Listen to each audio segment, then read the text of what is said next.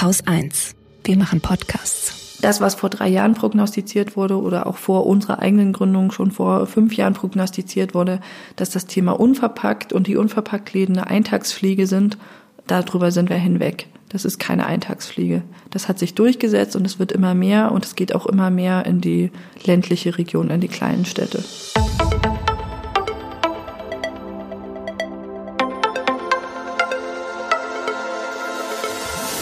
Hallo, ich bin Andrin Schumann und das ist Anhaltspunkte. Hier treffe ich mich mit Menschen, die sich bewusst für ein Leben in Sachsen-Anhalt entschieden haben und die Dinge anpacken. Ich will zeigen, was hier alles geht. Deswegen besuche ich Gründerinnen, Wissenschaftler und Leute, die dieses Bundesland mit ihren Ideen verändern. Ich möchte herausfinden, was sie antreibt und warum sie das, was sie tun, gerade hier tun und nirgendwo anders. In dieser Folge treffe ich Sarah Werner und Friedjof Anten. Sie haben zusammen den Unverpacktladen Frau Erners Loser Lebensmittelpunkt in Magdeburg gegründet. Im Unverpacktladen können Kundinnen Lebensmittel lose, also ohne Verpackung einkaufen. Dadurch sollen Lebensmittelabfälle und Verpackungsmüll reduziert werden. Die Unverpacktläden sind Teil der Zero Waste Bewegung. Zero Waste bedeutet Null Müll oder Null Verschwendung. Ihre AnhängerInnen versuchen möglichst umweltschonend zu leben. Das machen sie, indem sie zum Beispiel nur das kaufen, was sie wirklich brauchen, Müll vermeiden und vieles selbst herstellen. Sarah und Friedjof hat die Idee, einen Unverpacktladen aufzumachen, zueinander geführt. Seitdem sind sie nicht nur GeschäftspartnerInnen, sondern auch Freunde. Ihren Laden eröffneten sie im September 2017. Vorher haben beide etwas ganz anderes gemacht. Sarah ist 35 Jahre alt und kommt ursprünglich aus Dessau. Sie hat Sozial- und Organisationspädagogik in Hildesheim studiert.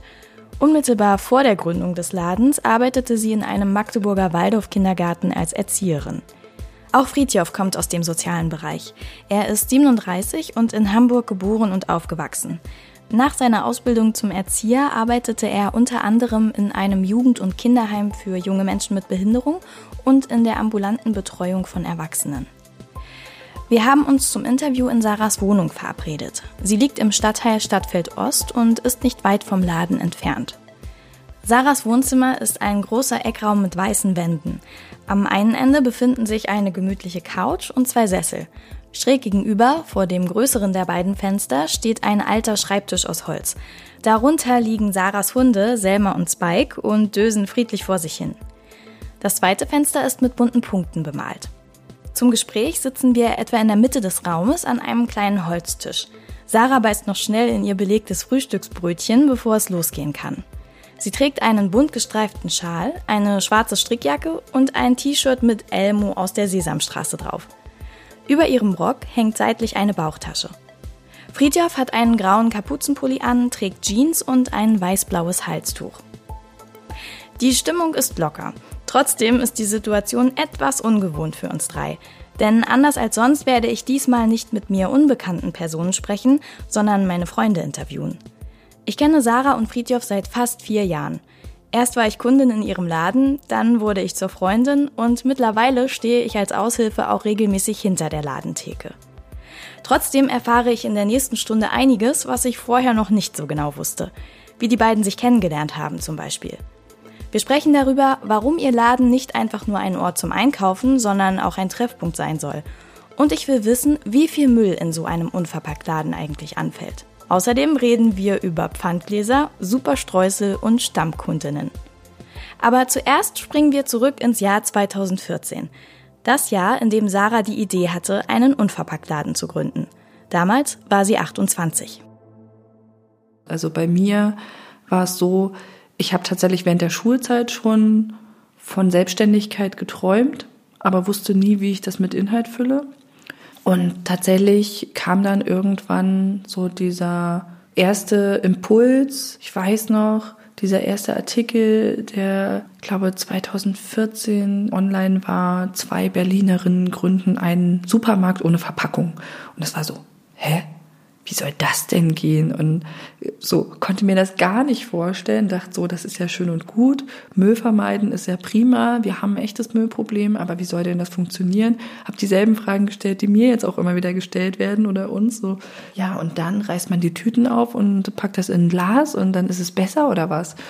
Ja, und dann fand ich aber das Thema einfach super spannend, habe mich da immer weiter mit befasst und habe das praktisch eingesogen, äh, sobald eine neue Info über diese komischen Unverpacktläden kam. Und irgendwann habe ich halt so gemerkt, ich habe da richtig Bock drauf und gleichzeitig auch diese Erkenntnis, ich arbeite gerne mit Menschen oder bin auch gerne mit Menschen zusammen, aber diese ewige Pädagogin und Erzieherin wollte ich nicht ewig sein. Das habe ich dann für mich auch begriffen.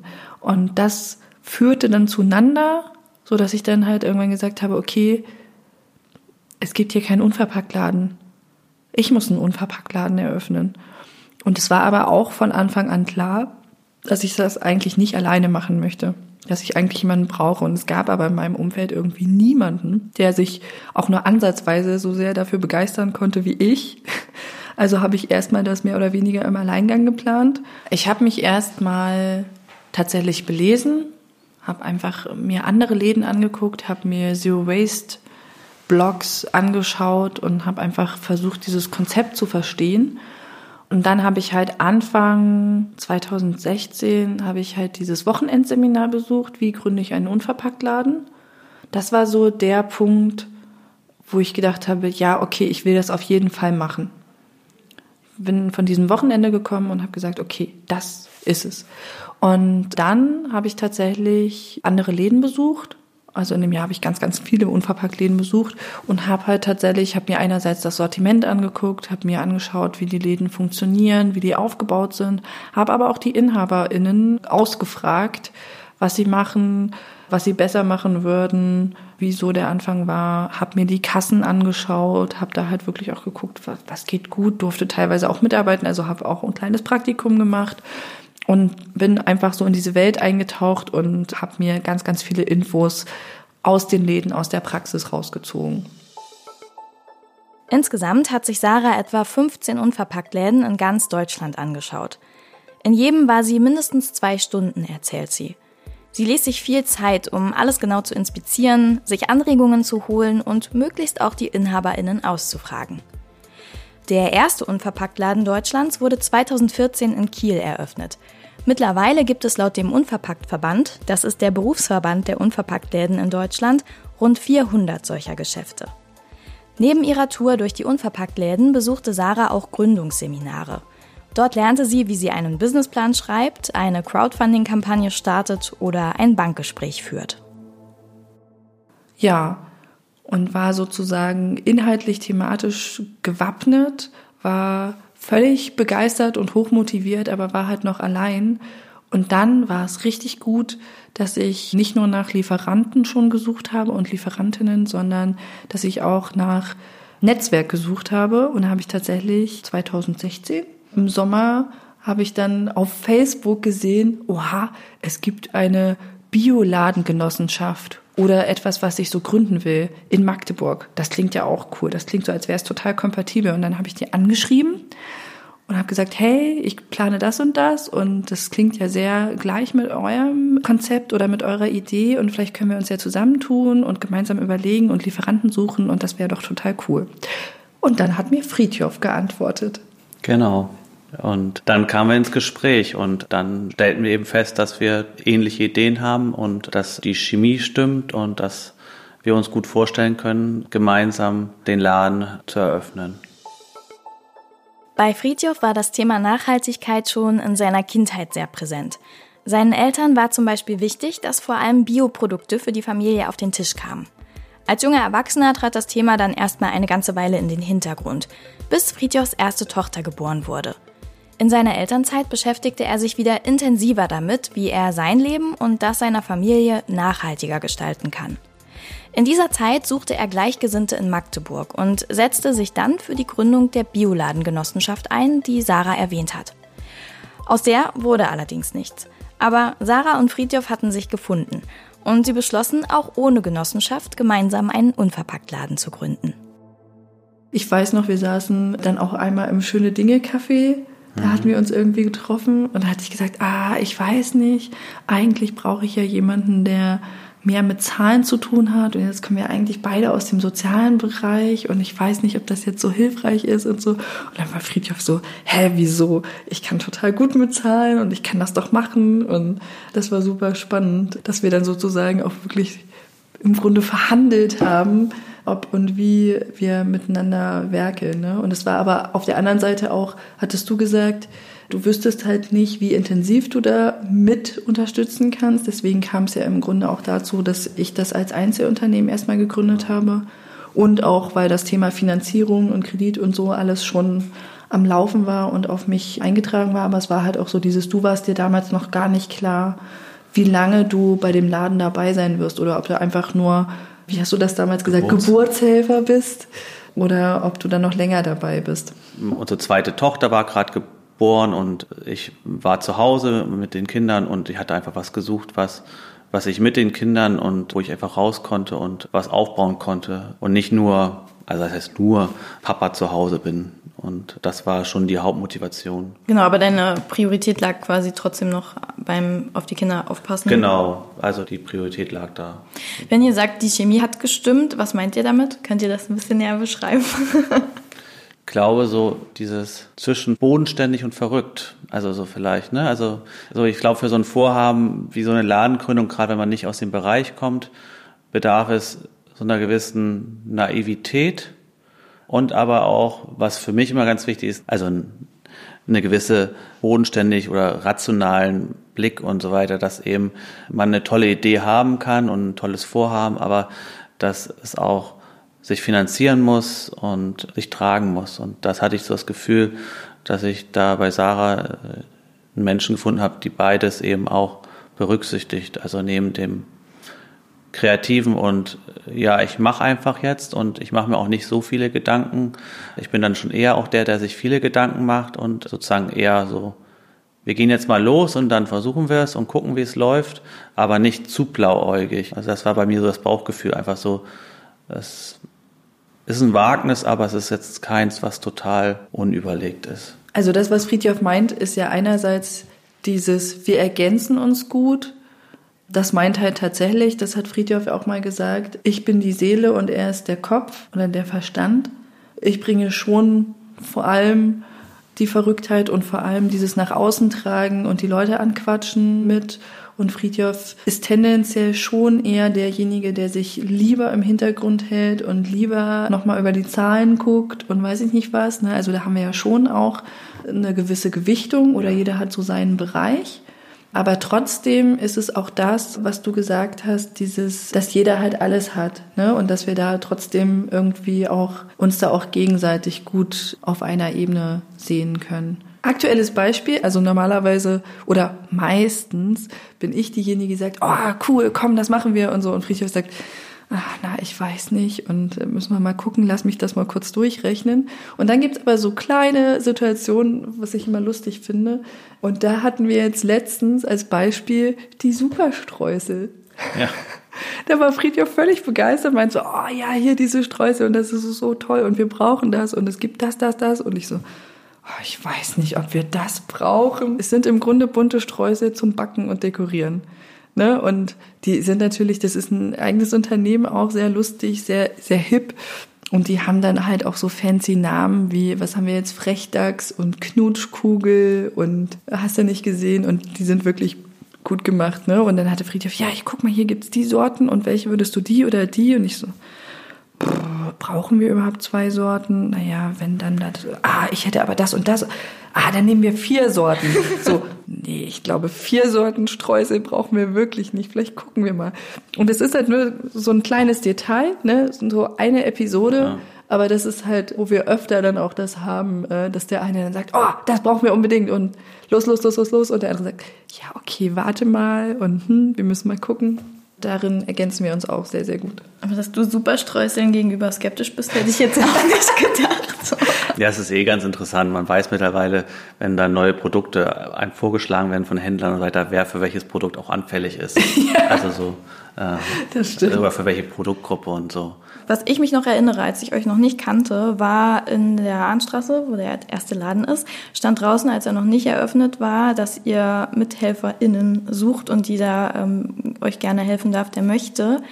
Ich habe mich damals nicht getraut, aber wie ist es denn hinter den Kulissen weitergegangen? Also habt ihr da schon erste Kontakte in den Kiez knüpfen können durch die Aktion? Auf jeden ja. Fall. Also Beteiligung ist so ein großes, wichtiges Thema für uns und für den Laden. Da haben wir auch sehr von profitiert.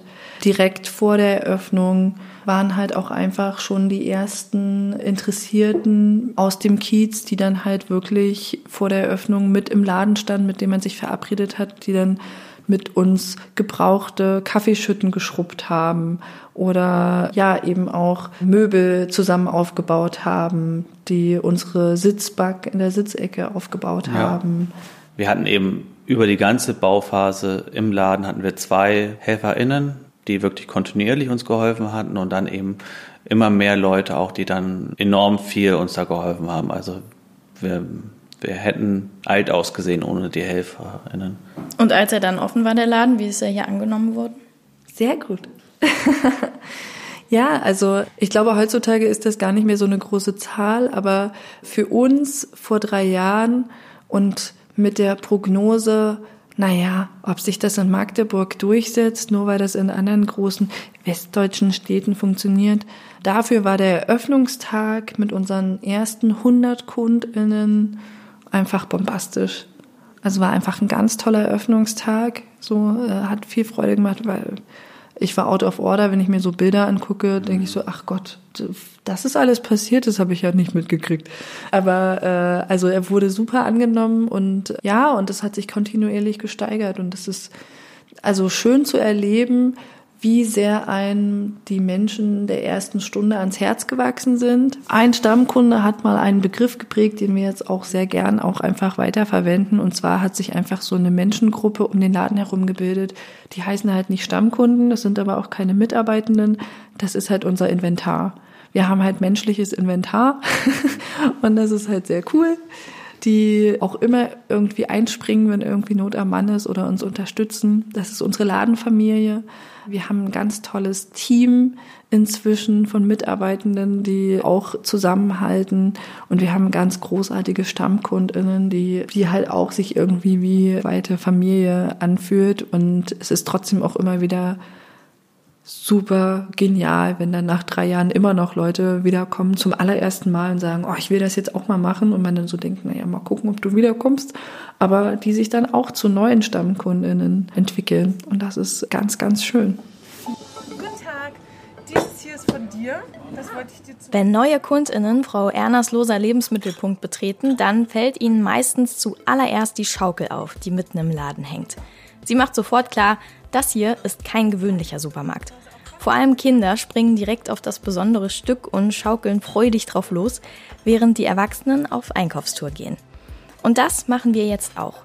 Ich nehme euch mit durch den Laden und zeige euch, wie so ein Einkauf im Frau Erners funktioniert. Der Laden ist sehr überschaubar, etwa 100 Quadratmeter groß, inklusive Lagerfläche. Durch das viele Holz, das dort verbaut ist, wirkt der Raum sehr warm.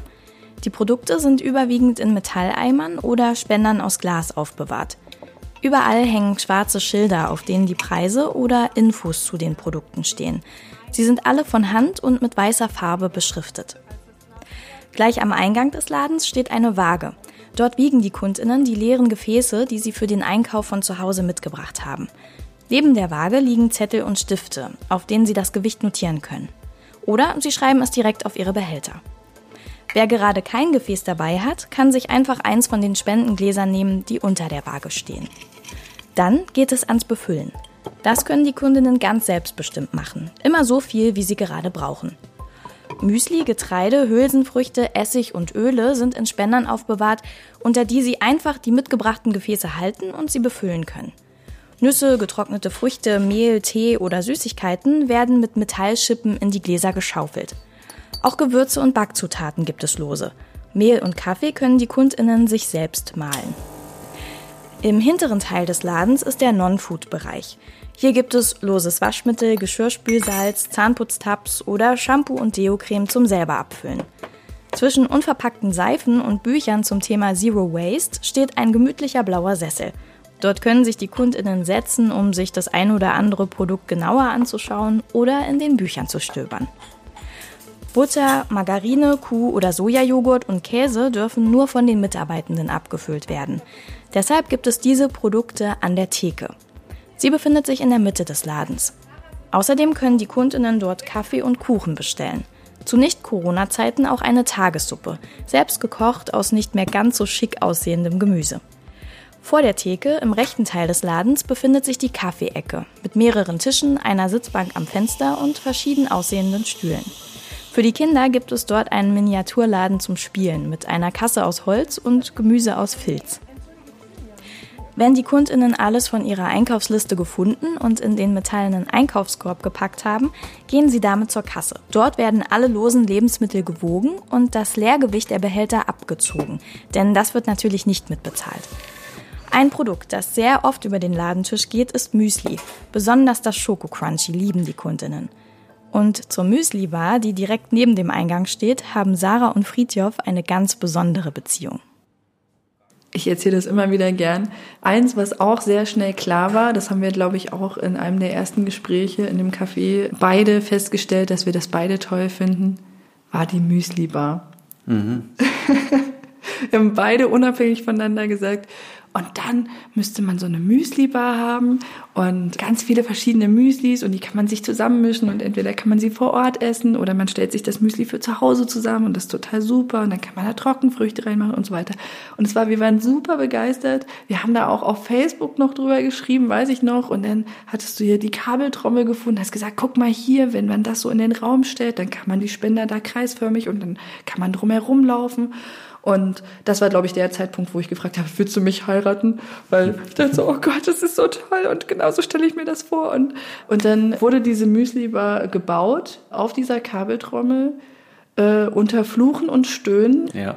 Friedhof hätte das Ding fast rausgeschmissen. Das hat er sich so verzogen und so weiter, kurz vor Eröffnung. Ja, also so. es war, war wirklich ein Kraftakt, dass dieses, diese ganz wichtige, dringende Müsli-Bar entstehen konnte. Und sie stand dann, und ich glaube, sie ist schon einfach rein optisch auch schon ein Herzstück mit im Laden.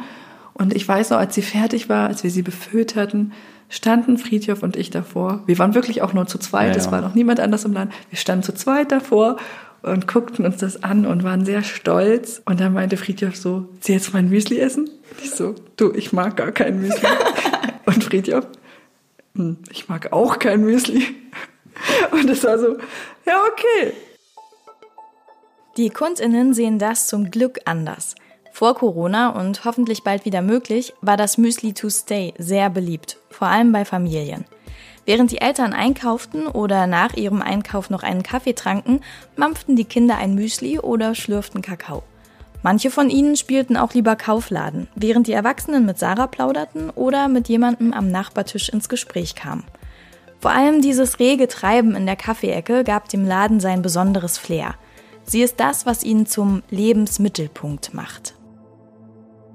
Also Fakt ist, wir können beide nicht leugnen, dass wir aus der sozialen Schiene kommen. Genau, also das kann man schon nicht leugnen, dass wir beide äh, genau aus der sozialen Schiene kommen und dass dieser Laden eben neben dem, dass wir schon auch damit unsere Brötchen verdienen, aber er trotzdem nicht nur dem Brötchenverdienst dienen soll, sondern eben auch wirklich eine Bereicherung für den Kiez in unseren Augen darstellen sollen und für Menschen, die sozusagen sich wohlfühlen können in unserem Laden und sich dort gerne aufhalten. Und gerade so in der Kaffeeecke ist es jetzt nicht so, dass sobald man da seinen Kaffee leer getrunken hat, dann den nächsten bestellen müsste und sitzen bleiben zu können, sondern dass man da auch einfach mal so sich hinsetzen kann und dass das nicht alles immer mit Geld hinterlegt ist. Es gibt ja diesen Trend irgendwie, ne, dass das Einkaufen immer mehr zum Erlebnis werden wird und so weiter in vielen Bereichen, dass sozusagen die viele Händler sich ja sozusagen gegen den Onlinehandel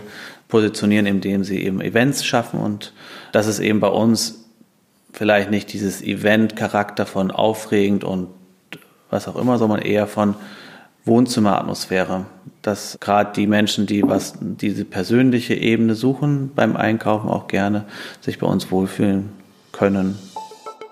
Sarah und Friedjof starteten den Laden mit einem sehr einfachen Grundsortiment von etwa 350 Produkten. Das hatte Sarah auf ihrer Tour durch die Unverpacktläden gelernt. Sie wollten mit den Kundinnen gemeinsam wachsen und das Sortiment Stück für Stück erweitern. Heute bieten sie rund 1000 Produkte von etwa 100 Lieferantinnen an. Dabei ist es Sarah und Friedhof wichtig, so gut es geht, regionale Produzentinnen zu unterstützen. Im Frau Erners gibt es inzwischen eigentlich alles, was man für den Alltag an Haushaltsutensilien und Nahrungsmitteln so braucht, außer Fleisch. Dafür sind die Hygieneauflagen so streng, dass sie im jetzigen Geschäft nicht umsetzbar wären. Aber wie sieht es generell mit den Hygienebestimmungen für einen Unverpacktladen aus? Diese Frage treibt einige Menschen um. 58 Prozent derjenigen, die bislang noch nicht in einem Unverpacktladen eingekauft haben, zweifeln daran, ob die Produkte ohne Verpackung wirklich hygienisch sind. Das ergab zumindest eine Umfrage des Marktforschungsunternehmens Planet Research von 2018. Besonders bei flüssigen Produkten wie Joghurt ist die Scheu groß. Was vielleicht interessant für die Zuhörerinnen ist, ist, dass wir tatsächlich vom Gesundheitsamt bzw. vom Gewerbeamt auch als in Verkehrbringer zählen. Das heißt, dadurch, dass wir lose Lebensmittel haben, also dass wir ja praktisch das Originalgebinde, den 25 Kilo Sack oder den Pfandeimer öffnen und die Dinge dann lose in unsere Gläser, äh, Spenderkanister füllen. Dadurch zählen wir nicht einfach nur als Händler, sondern tatsächlich als Produzent weil wir die Dinge öffnen oder mit denen in Berührung kommen. Das heißt, wir haben insgesamt schon ganz andere Auflagen als ein normaler Supermarkt, der verpackte Dinge verkauft.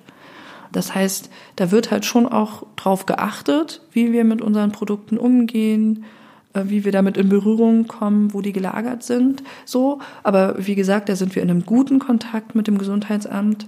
Das ist aber auch tatsächlich eine Sache, das wissen wir von unseren KollegInnen aus anderen Städten auch, das ist von Behörde zu Behörde unterschiedlich. Das hängt immer, wie alles, stark von den Personen ab, was geht und was nicht geht. Und das andere ist ja aber auch was, was wir uns im Grunde selbst auferlegt haben und was auch wieder Teil des Unverpacktverbands ist, dass wir uns selbst einen Hygieneleitfaden erarbeitet haben. Also mit 30 anderen Läden zusammen überlegt haben, was sind so Vorschriften, die wir einhalten müssen, von denen wir wissen, dass wir sie einhalten müssen, haben das auch abgeglichen mit den unterschiedlichen Städten und haben halt gesagt, so, das ist unser Leitfaden für uns selbst und das ist unser Minimum an Hygiene. Und damit fahren wir eigentlich seit drei Jahren sehr gut. In den letzten drei Jahren hat sich nicht nur das Sortiment verändert, sondern auch die Geschäftsform. Friedjof entwickelte sich vom Geburtshelfer zum offiziellen Geschäftsführer und Sarah verwandelte ihr Einzelunternehmen mit ihm zusammen in eine GBR. Auch das Team ist gewachsen. Inzwischen beschäftigen die beiden drei Festangestellte und zwei Aushilfskräfte. Sarah selbst steht 35 Stunden pro Woche im Laden, Friedjof immer, wenn er gebraucht wird. Hinter den Kulissen ist Sarah vor allem für das Bespielen der Social-Media-Kanäle verantwortlich. Friedjof kümmert sich um die Bestellungen und übernimmt alles, was mit baulichen Veränderungen im Laden zu tun hat. Den Rest teilen sie sich auf. Beim Sprechen schauen sich Sarah und Friedjof immer wieder an. Sie nehmen genau auf, was der andere sagt und ergänzen oder stimmen zu. Friedjof hat ein Bein über das andere geschlagen. Während er antwortet, spielt er zwischendurch immer mal wieder an dem Papier herum, das neben ihm liegt. Er wirkt sehr konzentriert und sucht beim Reden nach den besten Formulierungen. Sarah wechselt während des Gesprächs öfter die Position. Dadurch fallen mir ihre bunt gestrickten Socken auf. Sie ist geübt, was Interviews betrifft. Seit der Ladenöffnung hat sie schon viele gegeben. Auch im Laden selbst knüpft sie schnell eine Verbindung zu den Leuten, kommt mit ihnen ins Gespräch, ohne sich aufzudrängen. Sie schafft es, dass sich viele Menschen im Laden wohlfühlen und am liebsten kommen, wenn sie gerade Dienst hat. Friedjof nannte sie wegen dieses Talents mal liebevoll eine echte Menschenfängerin. Wer kauft bei euch ein? Also unser Hauptpublikum sind junge Familien, die aufgrund, also die für ihre Kinder nachhaltig sein wollen. Es sind nicht nur die Bioladenkundinnen, sondern es sind dann auch diejenigen, die sagen, ich will Verpackung vermeiden. Und das Bio ist zweitrangig. Und die fragen dann vielleicht auch, warum ist das hier so teuer? Weil sie hm. die Preise aus dem Supermarkt nicht gewohnt sind aber verstehen das dann auch, wenn wir sagen, es kommt halt nicht nur auf die Verpackung, auch auf den Inhalt an. Genau, und manchmal ist halt einfach Plastikmüll vermeiden auch ein Türbrecher für Nachhaltigkeit im weiteren Sinne. Das merken wir. Ja, für uns war es immer wichtig, diese Hürden ganz gering zu halten und zu sagen, du musst nicht, um bei uns eintreten zu dürfen, unverpackt Kunde sein. Also ähm, du kannst auch bei uns nur Gemüse kaufen oder nur den Kaffee trinken und sonst mit gar nichts mit dem am Hut haben. Also wir haben auch Kunden, die im Grunde ganz wenig kaufen bei uns und ja. sehr lange sich dafür in unserem Laden aufhalten. Und aber das ist ja auch was, was wir machen wollten. Mhm. Genau. Also das ist die spannende Mischung aus denen, die die Hardcore-Nachhaltigen sozusagen, die dann ihren ganzen Wocheneinkauf bestreiten ja. und die auch mehrmals die Woche kommen und immer wieder nachkaufen. Und wir haben halt auch diejenigen, die sagen, ähm, also wir haben eine Kundin, die kauft immer nur fünf verschiedene Tütchen Nüsse, so einmal die Woche, wo man denkt, okay, und was macht sie dann damit? Aber so, ne, das ist dann halt gut. Und äh, wir haben jetzt seit neuestem auch einen Kunden, der jetzt im Grunde auch Stammkunde ist, der kommt und kauft ein Glas Gemüsebrühe und ein Stück Butter oder so und dann ist es auch gut. Und das finden wir halt auch irgendwie schön, dass es, ja, dass das alles möglich ist. Wie viel teurer ist denn so ein Unverpacktladen? Wie viel teurer als was? Als ein herkömmlicher Supermarkt, wenn wir den jetzt mal nehmen. Ja, das, das ist halt die große Frage. Also ich kann es in Zahlen tatsächlich nicht ausdrücken. Ich frage dann nur immer gerne zurück, was ist denn ein normaler Supermarkt? Weil auch wenn wir äh, bei verpackt, also wenn man davon ausgeht, ich gehe nicht in einen Unverpacktladen, gibt es ja trotzdem eine große Bandbreite, wo ich sonst noch einkaufen gehen kann. Ja. Ich kann halt im Aldi einkaufen, im Discounter ich kann im Edeka einkaufen, im Kaufland, ich kann aber auch im Bioladen einkaufen. Das sind alles Optionen, wie man nicht unverpackt einkaufen kann. Und die haben ja auch eine Preisspanne von bis. Ja, ne? im Supermarkt, ja genau. Gibt es ja auch dann die Markenprodukte und so, die zum Teil gar nicht günstiger sind als unsere. Also wir sind auf jeden Fall nicht teurer als ein Bio-Supermarkt. Was aber nicht am Unverpackt liegt, sondern daran, dass wir tatsächlich faktisch auch ein Bioladen sind.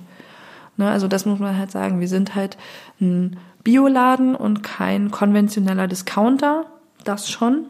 Und was halt auch klar ist, wir sind halt ein kleiner inhabergeführter Laden. Das heißt, wir haben ganz andere Kosten. Wir können viel kleinere Bestellungen machen, weil wir nicht so ein großes Lager haben wie ein großer Supermarkt. Wir haben einen ganz anderen Personalaufwand weil Dinge abgefüllt werden müssen, weil der Laden viel öfter gereinigt werden muss, weil wir eine ganz andere Kundenansprache haben und Kundenbetreuung von MitarbeiterInnen und KundInnen. Und deswegen haben wir ganz andere Kosten als ein großer Discounter. Unverpackt-Laden ist eins auf jeden Fall, was, was schon auch noch eine Gewichtung hat, wenn man neue Produkte einführt. Wir kaufen ja Großgebinde ein und das heißt, wir haben ein ein Lagerbestand, der bei einigen Produkten äh, nicht dem Umsatz entspricht am Anfang. Und ich nehme mal als Beispiel die Zahnputztabletten, die kaufen wir in einem 3-Kilo-Sack. Und wenn wir da zwei Säcke bestellen, haben wir enorm viel Kapital gebunden in Zahnputztabletten, was einer Terra, also Lieferung gleichkommt, mhm. also einer Wochenlieferung für Obst, Gemüse und Milchprodukte. Milchprodukte.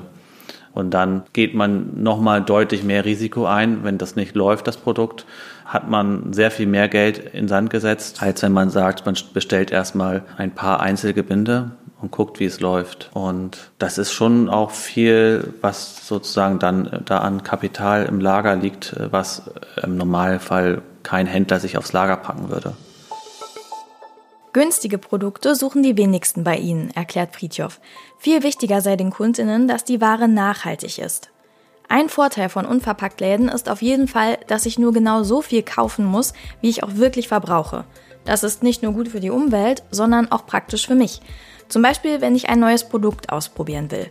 Ich muss nicht die Hälfte einer Großpackung wegschmeißen, falls es sich als Fehlkauf erweist. Und zahle dementsprechend weniger. Auch für Menschen, die allein leben und eher kleine Mengen benötigen, kann das Einkaufen von losen Lebensmitteln günstiger sein. Discountpreise gibt es bei Frau Erners wie gesagt nicht. Aber gerade wer häufig zu Markenprodukten greift oder sowieso oft im Bioladen einkauft, wird keinen großen Unterschied in seinen Ausgaben feststellen. Neben dem Preis hinterfragen einige Kundinnen sehr kritisch das Müllaufkommen des Ladens. Denn die Motivation der meisten Menschen, die dort einkaufen, ist ja schließlich, Müll zu vermeiden. Und das ist dringend nötig, besonders in Sachsen-Anhalt. Laut dem Statistischen Bundesamt wurden 2019 in Deutschland pro Kopf 72 Kilogramm Verpackungsmüll eingesammelt. Sachsen-Anhalt liegt mit 85 Kilo pro Person leider deutlich über dem Bundesdurchschnitt. Es ist das Land mit dem zweithöchsten Müllaufkommen. Lebensmittel werden im Frau Erners kaum weggeschmissen. Abgelaufenes wird verschenkt oder gegen Spende rausgegeben. Auch Obst und Gemüse, das nicht mehr ganz so frisch aussieht, landet in der Spendenkiste und die wird von den Kundinnen sehr gern genutzt. Aber wie viel Papier und Plastik landen in der Tonne?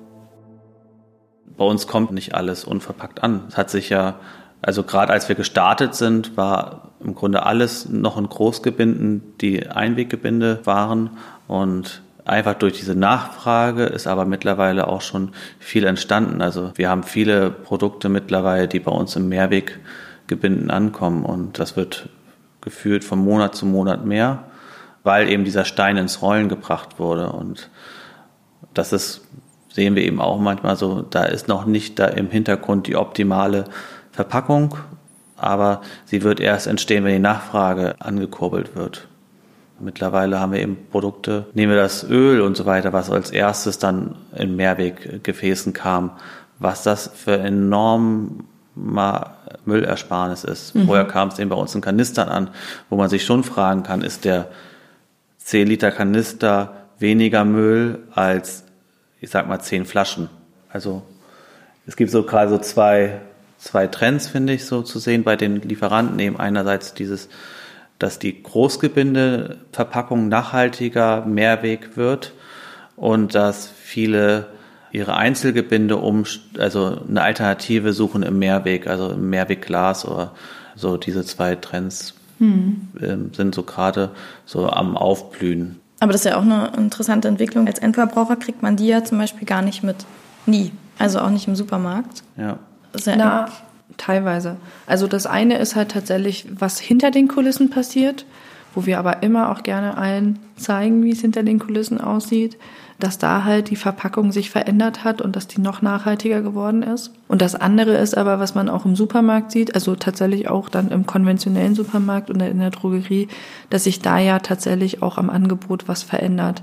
Dass zum Beispiel in den Drogerien ja mehr feste Seifen zum Beispiel angeboten werden, dass du im Grunde überall jetzt Bambuszahnbürsten findest oder so.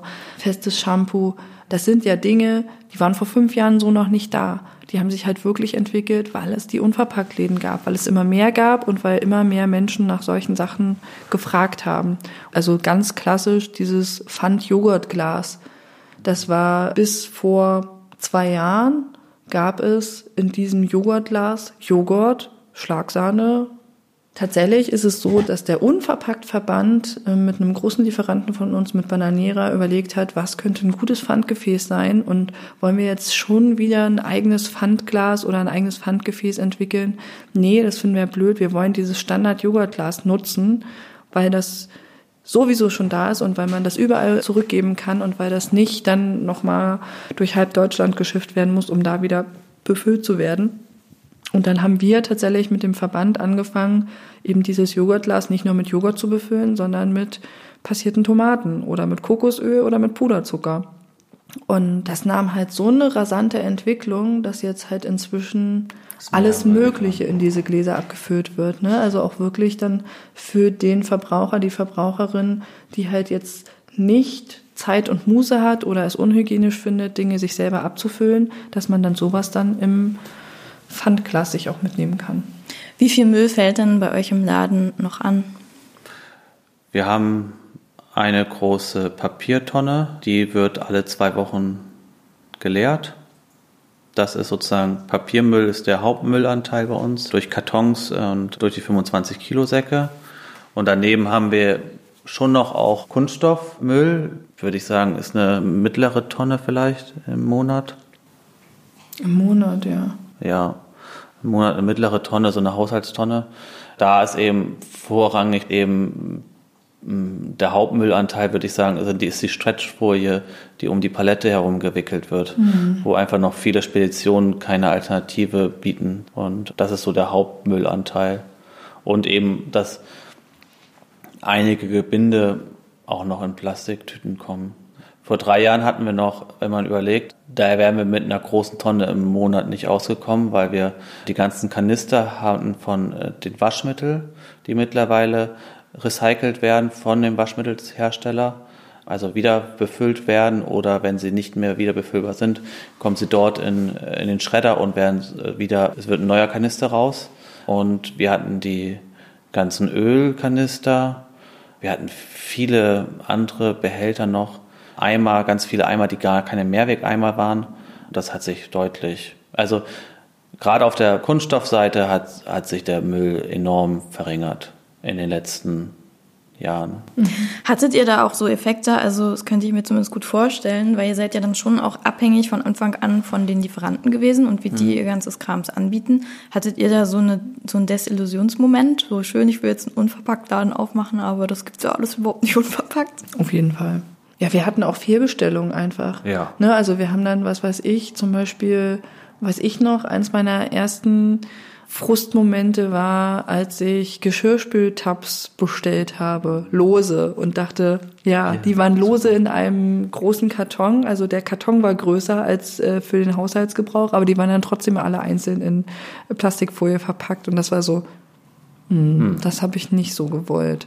Oder was wir halt auch öfter haben, ist so dieses, wenn ein Produkt nicht lieferbar ist, so wie wir das bestellen im Großgebinde, dass dann der Lieferant einfach so nett ist und uns eine Ersatzlieferung schickt im Kleingebinde. Und dann steht man da und denkt, hm, danke, aber ja. nein, danke. Wie sieht es denn sonst mit dem Thema Nachhaltigkeit in Sachsen-Anhalt aus? Neben dem großen Müllaufkommen ist auch unser Energieverbrauch pro Kopf extrem hoch. Im deutschlandweiten Vergleich landen wir wieder auf Platz 2 und damit weit über dem Bundesdurchschnitt. Etwas tröstlich ist, dass dabei der Anteil an erneuerbaren Energien in Sachsen-Anhalt sehr hoch ist. Er lag 2018 bei 19 Prozent, 6 Prozentpunkte besser als der Bundesdurchschnitt. Laut einer Studie des Deutschen Instituts für Wirtschaftsforschung Berlin liegen wir auch vorn, was die Zunahme der Photovoltaikleistung betrifft. Außerdem gibt es in Sachsen-Anhalt den größten Anteil von Beschäftigten für erneuerbare Energien. Mehr als jeder 40. Beschäftigte arbeitet im Land direkt oder indirekt in diesem Bereich. Insgesamt ist Sachsen-Anhalt gut aufgestellt, was die Nutzung von erneuerbaren Energien betrifft. In der Kategorie Anstrengungen zum technologischen Wandel liegt es allerdings nur auf Platz 13.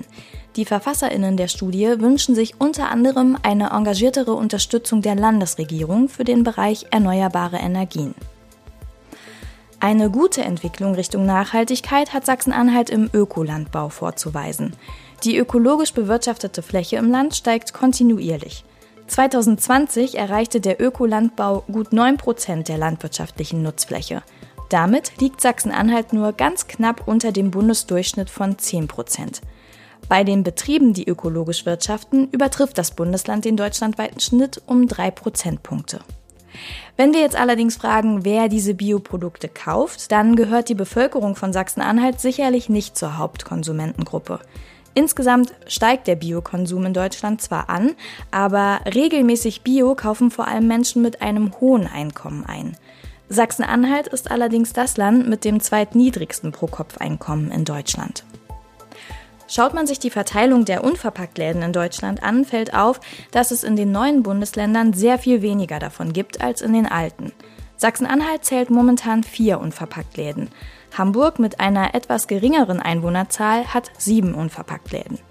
Sarah und Friedjof glauben trotzdem fest daran, dass sich der Trend vom unverpackten Einkaufen und einem nachhaltigeren Leben auch hier noch weiter verfestigen und wachsen wird. Euch gibt es ja jetzt seit drei Jahren. Habt ihr das Gefühl, in der Denke der Menschen, was Nachhaltigkeit betrifft, ist da irgendwas passiert in diesen drei Jahren, also Richtung nachhaltiger? In unserem Umfeld auf jeden Fall. Also ich weiß oder ich vermute mal, dass wir jetzt nicht das Umdenken von ganz Sachsen-Anhalt ändern können. Ne? Also so mächtig sind wir nicht.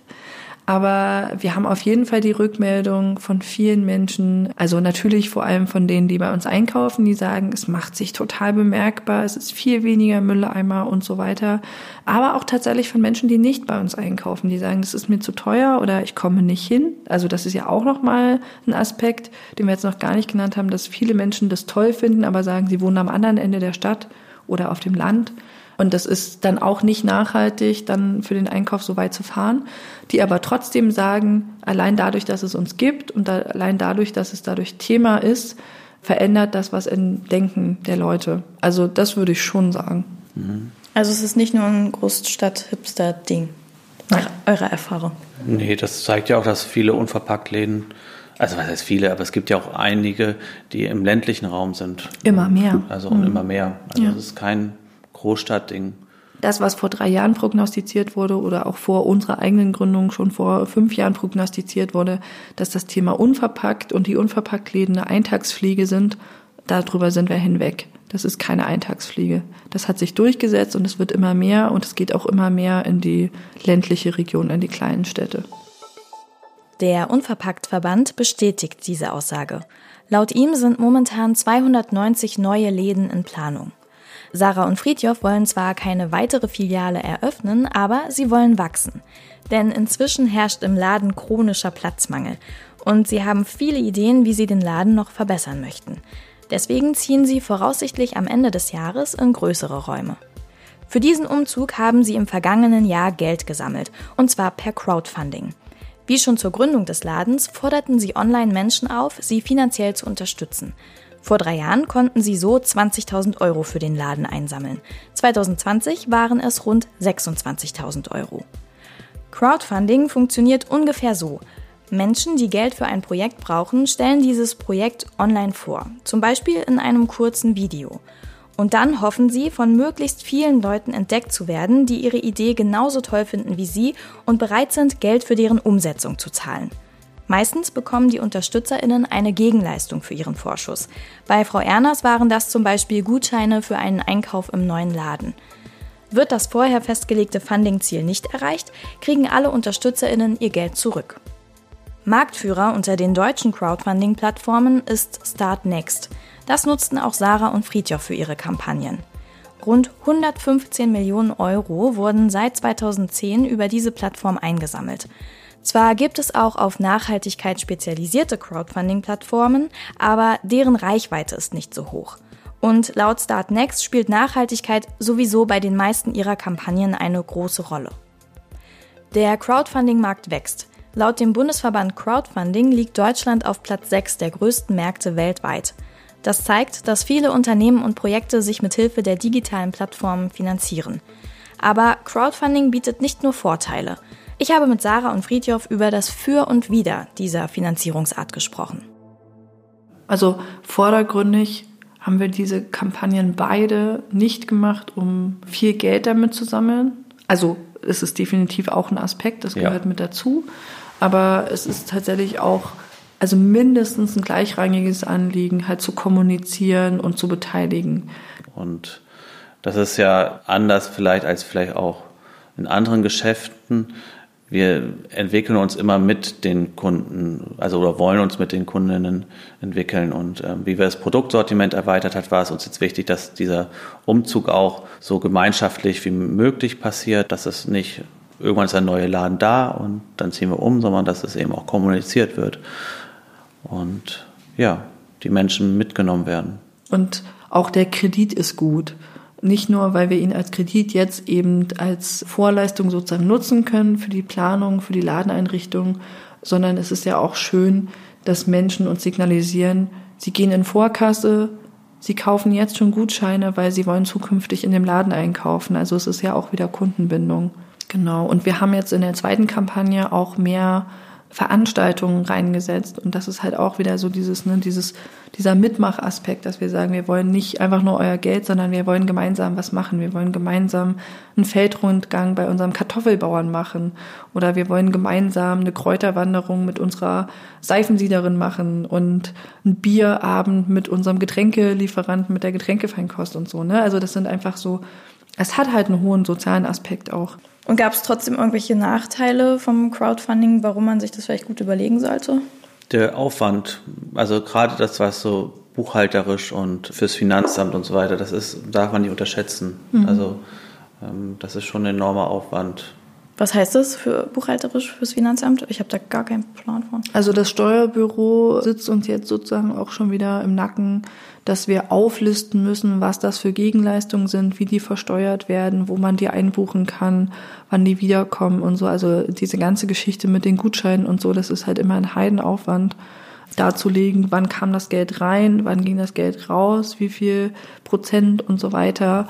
Wie wird es jetzt gerade versteuert, wie wird es dann perspektivisch versteuert ja. und ähm Das ist nicht schön. Aber es eben gerade beim ersten Laden und jetzt auch beim zweiten, wir müssen deutlich geringeren Kredit bei der Bank aufnehmen, was immer schön ist für uns, weil wir unsere Fixkosten gering halten, monatlichen Fixkosten und was uns beweglicher macht, auch Dinge auszuprobieren, die vielleicht im ersten Moment nicht total wirtschaftlich sind, sondern vielleicht einfach auch erstmal probiert werden müssen. Das Crowdfunding war erfolgreich, also können die beiden ein paar Experimente im neuen Laden wagen. Der Umzug steht in einigen Monaten an. Dann wird der Laden Teil der bunten Butze. So wurde das Haus, in dem Sarah schon jetzt wohnt, von seinen BesitzerInnen getauft. Und es soll sich einiges verändern. Neben neuen Produkten und einem besseren Kühlbereich für Obst und Gemüse haben die beiden noch größere Pläne. Baulich ist es eigentlich jetzt so, dass wir perspektivisch auch den Laden abtrennen könnten zum Bistro-Bereich, so dass dann auch Veranstaltungen abends stattfinden können oder einige, also von unserem Inventar träumen von einer punktuellen Kneipe mal äh, abends, wo man sich treffen kann, Spieleabende und Filmbesprechungen, Filmbesprechungen, Vorträge, äh, was auch immer, was dann hoffentlich mehr mehr Platz finden kann. Genau, und das andere ist ja aber auch die Synergie, die in dem Haus entstehen ja. wird. Also abgesehen davon, dass einfach die Menschen, die dieses Haus gekauft haben, die dieses Haus auch beziehen werden, dass das halt Menschen sind, die sich im Laden gefunden haben oder die um den Laden herum ihre Bande geschlossen haben. Das heißt, wir werden unsere Stammkundinnen direkt im Haus haben. Ist gar nicht mal schlecht. Es wird ja aber neben dem auch noch eine Kinderbetreuung geben und ein Coworking Space, die auch im Haus ihren Platz finden.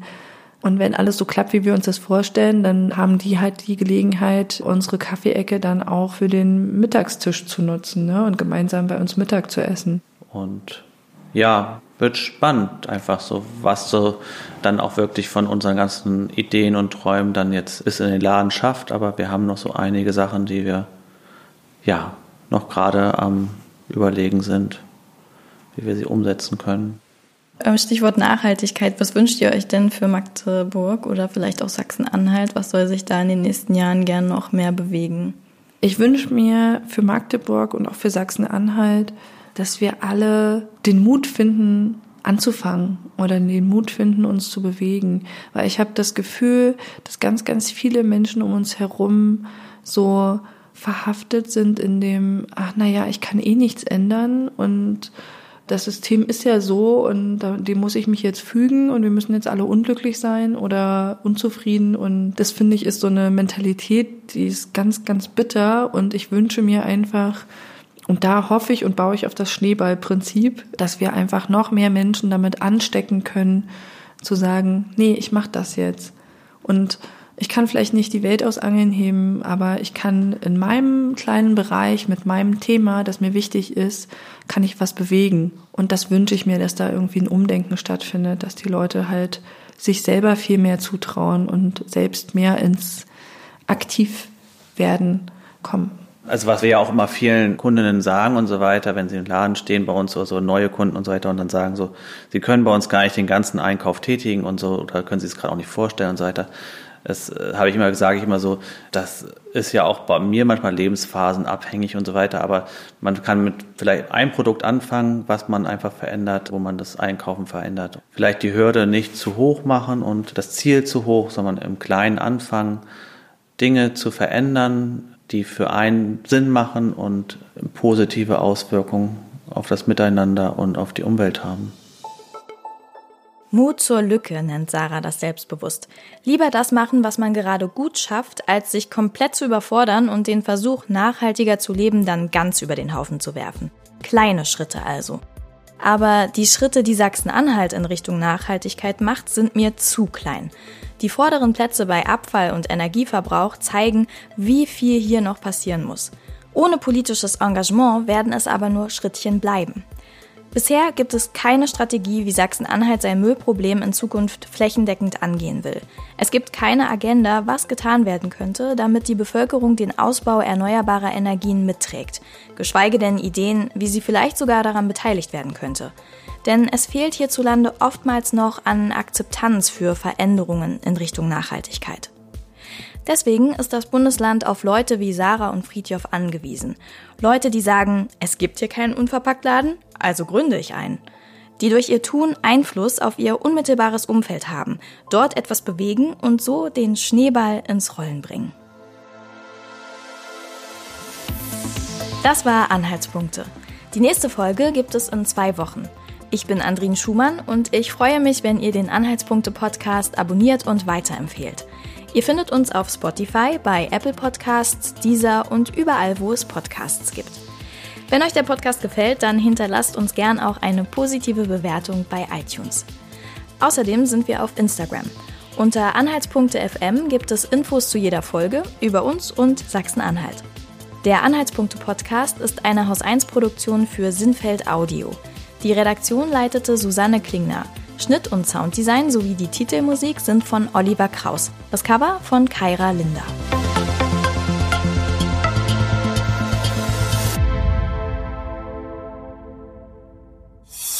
Eine Produktion von Haus 1.